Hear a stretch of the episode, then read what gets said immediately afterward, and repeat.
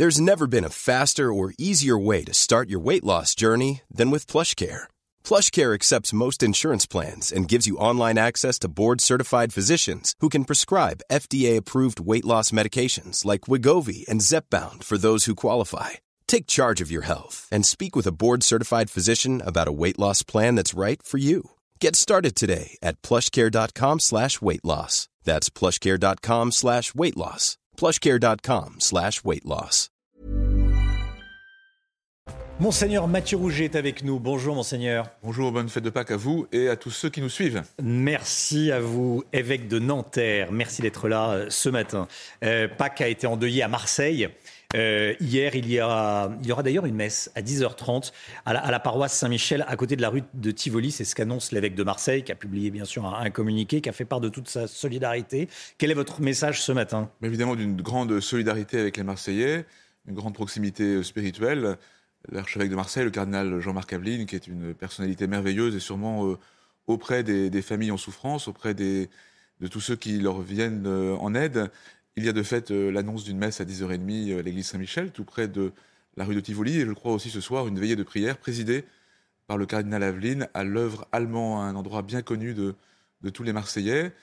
Vous savez qu'on annonce euh, la visite du pape François à Marseille le 23 septembre prochain, et je pense que cette visite apportera notamment de la consolation à tous ceux qui sont aujourd'hui très éprouvés. Qu'est-ce qu'on dit? Quel est le message de l'Église catholique dans, ces cas-là? Quand, on, euh, quand on perd un proche, deux, corps ont été euh, retrouvés, quel, est, le message? C'est le message de Pâques. C'est le message de la résurrection, de l'espérance, de l'amour qui sont plus forts que la mort. Il ne s'agit pas de nier les épreuves de la vie humaine et la place euh, de la croix dans la foi chrétienne.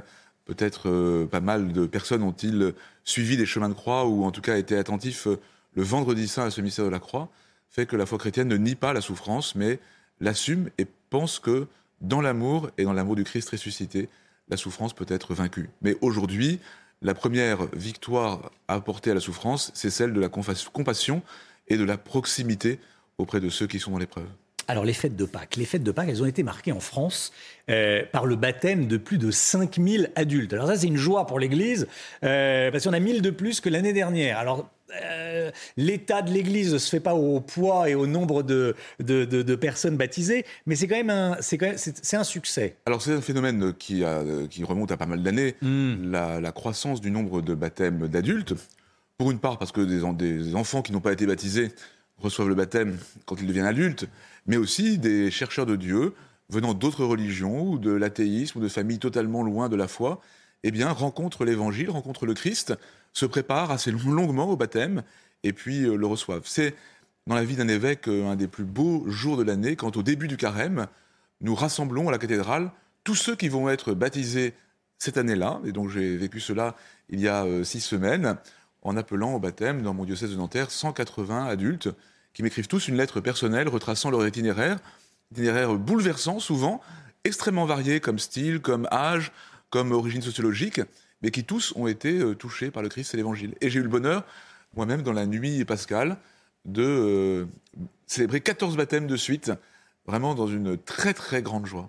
Alors, euh, vous y avez fait allusion, les, profils sont différents sont très, très variés. Ça va d'un, jeune de, de, 18 ans à des, personnalités plus âgées, à des personnes plus âgées, et, et qui viennent d'autres religions. Ce ne sont pas que des personnes, j'allais dire, de, de culture catholique, mais qui s'en est éloigné, il y en a qui viennent d'autres religions. Oui, de bien quelle sûr. religion? Alors d'abord, c'était extrêmement varié, et d'un diocèse très varié comme le mien, il y a à la fois des personnes d'origine africaine et antillaise, et des personnes d'origine métropolitaine.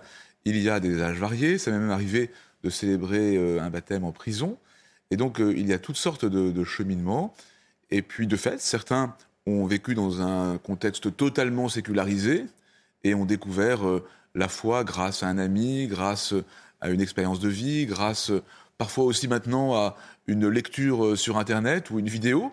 Et puis, euh, il y a ceux aussi qui viennent d'autres religions, dans toute la variété, et qui, euh, tout d'un coup, ont découvert que le, Christ et l'Évangile étaient susceptibles d'éclairer leur vie de manière unique. Alors, le, donc, le nombre de baptêmes d'adultes en hausse. Euh, en revanche, le nombre de vocations est en baisse. Euh, le nombre de séminaristes est, est, en baisse. Ça, c'est indéniable.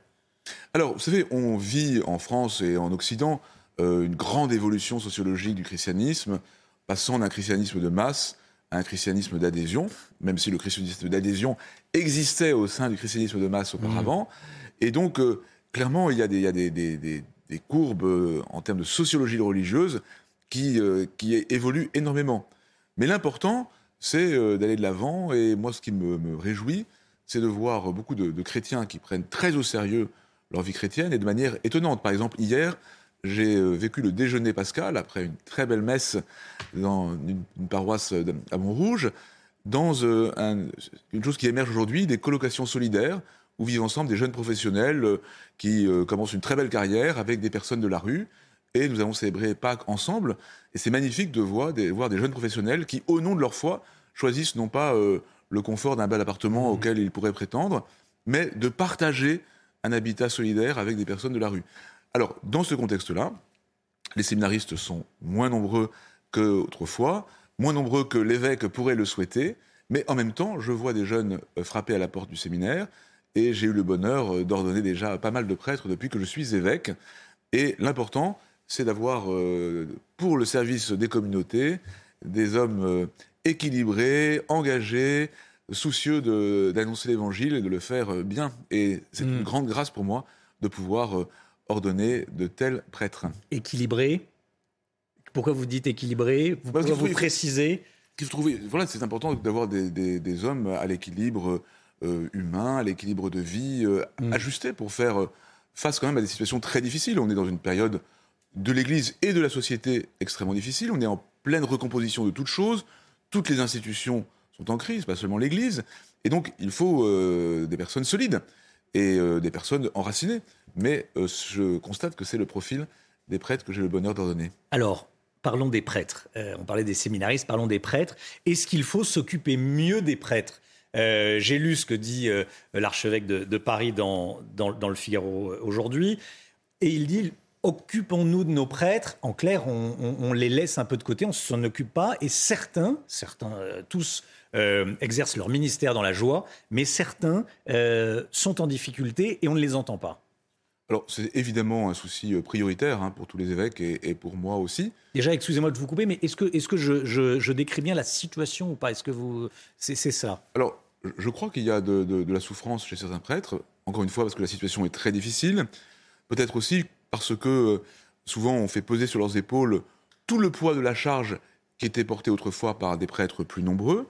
Euh, peut-être aussi parce qu'il y a à leur égard des attentes contradictoires on attend qu'ils aient euh, toutes les qualités, euh, qu'ils prennent toutes les initiatives, et en même temps, euh, nous sommes dans un contexte où chacun a envie d'avoir voix au chapitre, ce qui est légitime évidemment. Et donc il y a une recomposition aussi de, la figure du prêtre qui n'est pas simple à assumer pour tous. Après, eh bien, moi j'essaye comme prêtre d'être le plus à l'écoute possible de l'ensemble, de, comme évêque à l'égard des prêtres. Je les reçois beaucoup personnellement, nous nous rassemblons, mais je dois dire que même si je ne nie pas les difficultés, je suis aussi euh, frappé de, l'enthousiasme, du zèle de beaucoup. Mm. Nous avons vécu dans mon diocèse, comme dans tous les diocèses, ce qu'on appelle la messe chrismale pendant la semaine sainte, où euh, tous les prêtres se rassemblent, les diacres aussi, les laïcs en mission, les consacrés, et beaucoup de fidèles.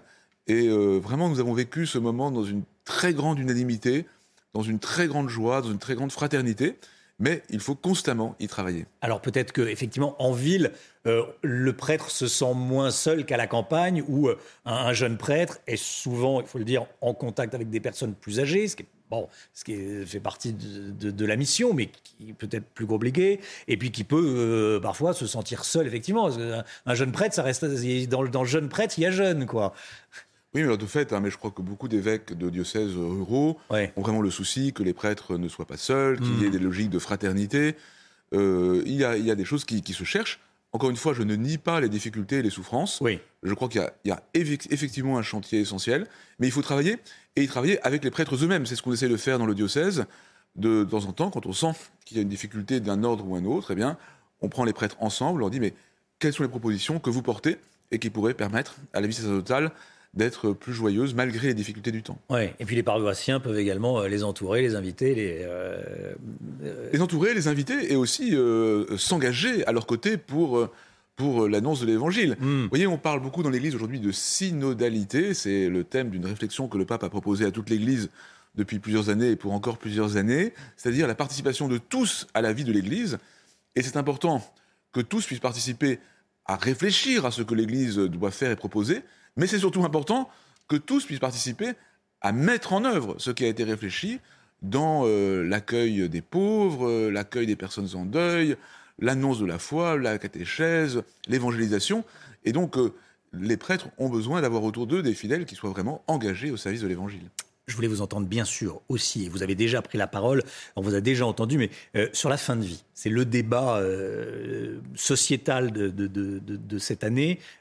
bon, politiquement de cette année, on en parle depuis longtemps, euh, les évêques ont publié un texte, on s'en est déjà euh, parlé d'ailleurs, avec un argumentaire contre l'euthanasie et le suicide assisté. Euh, selon vous, il ne faut pas toucher à la loi Alors, de fait, nous pensons que la loi mérite d'être respectée. D'ailleurs, Jean Leonetti insiste sur ce point et je constate même que le ministre de la Santé, François Braun, dans une tribune intéressante dans Le Monde tout récemment, a dit qu'à son avis, il ne fallait pas toucher la loi, et c'est quand même une prise de position très importante. Alors, il y a eu le débat de la Convention citoyenne, qui a été, dont le fruit a été remis au président de la République, et le président de la République a pris la parole en insistant d'abord sur les soins palliatifs, et ça c'est une très bonne chose. Il ne faut plus qu'il y ait des déserts palliatifs dans notre pays, et la, culture palliative est une, une évolution dans le monde médical qui est magnifique, de prise en compte de la personne dans sa totalité, le corps, mais aussi euh, l'esprit, l'environnement familial et humain. Donc ça, c'est important. Et puis, euh, le président de la République, dans une deuxième partie de son discours, a insisté sur le questionnement de la société, et en invitant à, que chacun euh, puisse euh, faire valoir sa part de doute. Et moi, je trouve que c'est de fait très important, dans toutes les questions importantes, d'être en questionnement. Et en même temps, je crois qu'il y a, pour que le questionnement puisse se déployer de manière valide, des choses qui sont importantes, dont on ne peut pas douter et ce dont on ne peut pas douter, me semble-t-il, et c'est à partir de cela que peut se construire des choix justes pour la société, c'est la dignité inaliénable de toute personne humaine, et c'est sur le fait aussi que dans une société humaine digne de ce nom, toute vie doit être respectée. Un homme ne donne pas la mort à un autre homme. Pour la, euh, résumer votre. C'est la base de la vie en société. La base de la vie en société. Qu'est-ce que vous dites à ceux qui estiment que l'on doit pouvoir choisir le moment de sa mort si on le souhaite? Eh bien, je pense que. C'est l'argument oui, de ceux qui veulent que la, loi évolue. En réalité, on ne peut pas faire des choix de liberté individuelle indépendamment de la prise en compte de la vie en société en général. Et euh, la, liberté doit toujours être pensée en relation avec la solidarité. J'ai d'ailleurs entendu le, le, président de la République et le président du Comité consultatif national d'éthique le dire lors des 40 ans de cette institution importante de notre pays. Et je crois que c'est très important d'aller au bout de cette logique. Il n'y a pas de liberté sans solidarité, il n'y a pas de liberté sans fraternité. Monseigneur Mathieu Rouget, évêque de Nanterre, était euh, l'invité de la matinale ce matin. Merci Monseigneur. Bonne fête de Pâques et j'espère que j'aurai montré qu'il y a des difficultés, il y a aussi de la foi et de la joie dans l'Église en France. C'est le message que vous avez fait passer ce matin dans, euh, sur CNews. Merci beaucoup Monseigneur. Bonne journée à vous, à bientôt. Et la matinale se poursuit.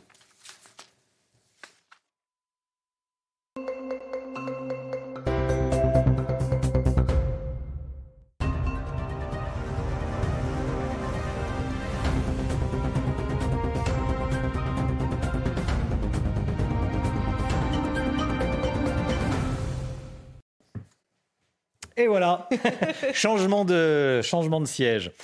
Merci à Monseigneur Mathieu Rouget d'être venu ce matin sur le plateau de la, de la matinale pour les fêtes de Pâques. Il est 8h30 pile. Merci à vous d'être euh, avec nous. Euh, l'actualité est marseillaise ce matin. On va bien sûr aller à, Marseille. Il reste de l'espoir. C'est ce qu'a dit le, maire de Marseille ce matin après l'effondrement de, de, deux immeubles. Deux corps retrouvés cette nuit dans les décombres, Chana. Oui, les recherches se poursuivent ce matin. Six personnes sont toujours euh, présumées disparues et une septième personne habitant euh, l'immeuble voisin au 19 rue de Tivoli serait également recherchée.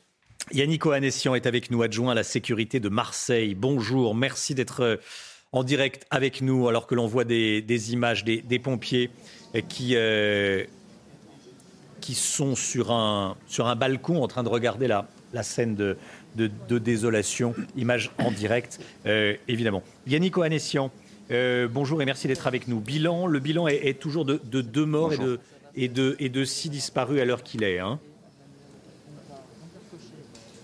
Oui, c'est ça. Euh, et euh, les opérations de recherche euh, continuent, ne se sont jamais arrêtées depuis cette fameuse déflagration avec le bataillon des marins-pompiers plus de 105 marins-pompiers qui sont mobilisés sur le pied de guerre, euh, qui se relaient pour évidemment multiplier ces opérations, même si le travail est rendu difficile de par un, feu qui s'était déclenché euh, au cœur euh, de, de, l'explosion et, également par la fragilité des bâtiments adjacents qui menacent de pouvoir s'effondrer à tout moment.